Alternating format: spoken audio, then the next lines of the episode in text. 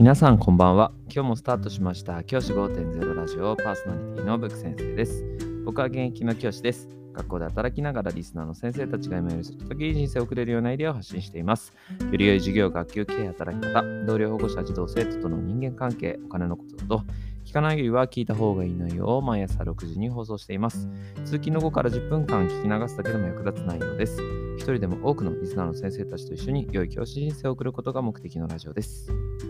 今回のテーマは体育座りについてお話をしたいと思います。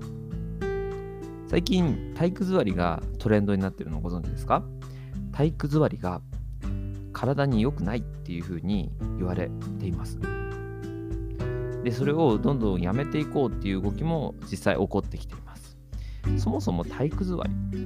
って何でスタートしたかっていうと、これですね、実は僕も調べてみたんですけど、1965年に学習指導要領の中で解説の中で集団行動の指導の手引きっていうものがあってそこに腰を下ろして休む姿勢としてこう体育座りが載せられていた。そこからですねこの体育座りが行われ始めた。1965年からやってる随分長いものなんですね。60年近く経っているものになっています。まあ体を小さくまとめてでまあ手をね足の前のところで組むので手や手わすらしないっていう風な感じで行儀がよく見えるっていう風にして浸透していったということなんですね。ただこれが腰痛を引き起こしているという風に調査で分かっています。座った時に2014年の調査で小中高生にインタビューをしたところですね12.7%の子が座った時に体育座りした時に痛みを抱える。というふうに言わ66.4失礼しました。66.4%のが座った時に痛みを訴えると。いうことがあってそのうち体育座りの時痛みを感じたのは52.3%ということでかなりの割合で、あのー、体育座りが原因で痛みを感じてしまうっていうことなんですよね。このことが言われ始めて自治体によっては体育座り自体をやめて椅子を準備させて毎回椅子を準備させ集会の時に椅子を準備させてその椅子に座った状態で話を聞くっていうようにしたという自治体もあるようです。あるいは中学生の方から体育座りっていうものが腰に影響あるということであの市にですね意見書を出したっていう自治体もあるようです。これすごいことですよね。僕自身あのこういうことを考える今まであったものを改めようか改めないかみたいな議論って結構起きると思うんですよ。それを起きた時にまずその改めること自体ではなくてそこそれによって教育効果がどうだかっていうことを常に考えるようにしています。例えば僕2ブロック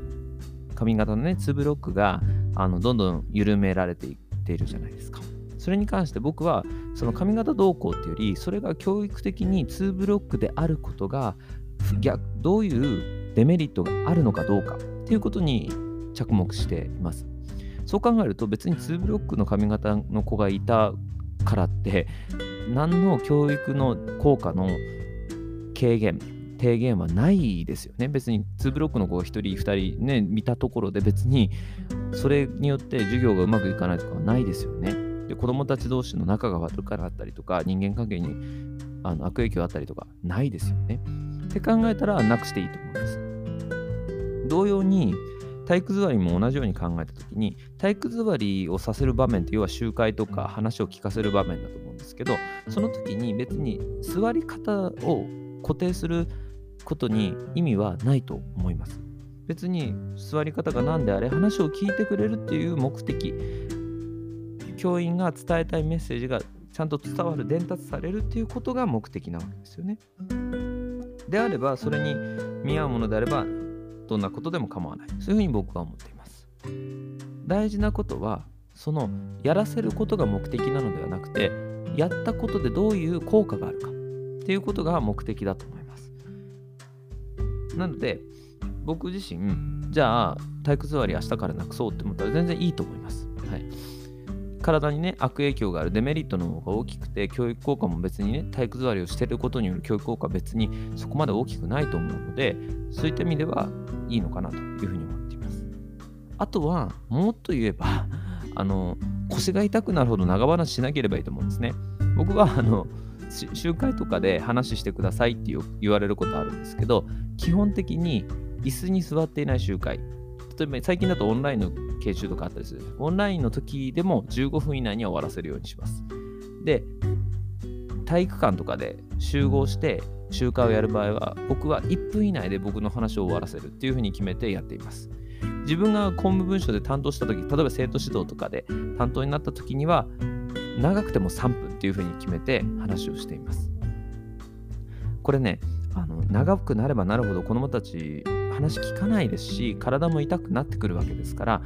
もう体育座りをさせるというふうに決めたのであればその話を短くすべきだし体育座りをしないというふうになったとしても短くするべきだと思います。基本的に先生の話なんて頭に入ってませんからいっぱい喋っても。大事なことはメッセージ伝えたいメッセージを端的に伝えること。それを短く伝えること。それだけだと思います。ぜひですね、先生方もあの体育座り同行の前に、まあ、体育座りに関して考える前に長話をやめて3分ぐらいの話を終わらせて、そして体育座りに関してはその効果が体育座りにさせることで得られる教育効果が何だろうなっていうのを先生方の中で話し合って、その効果が見取れるのであれば、それを取り入れればいいし、見取れないのであればやめてしまえばいいと思います。過去にこうだったっていうものはもう通用しません。ね。いろいろな科学的に見て、子どもたちの健康にとって、子どもたちの安全にとって一番いいベストな方法を見つけていく。それがやはり大事なことだと思います。そうすると、学校っていつまでも遅れてるねって言われなくなるんじゃないかなというふうに思っています。僕もこのテーマ、僕の学校の生徒指導の先生と一緒に話し、この話したいなというふうに思っています。そして、あのいい方向に進めばいいなと思っています。じゃあ今日はこの辺で。起立で着席。さよなら、また明日。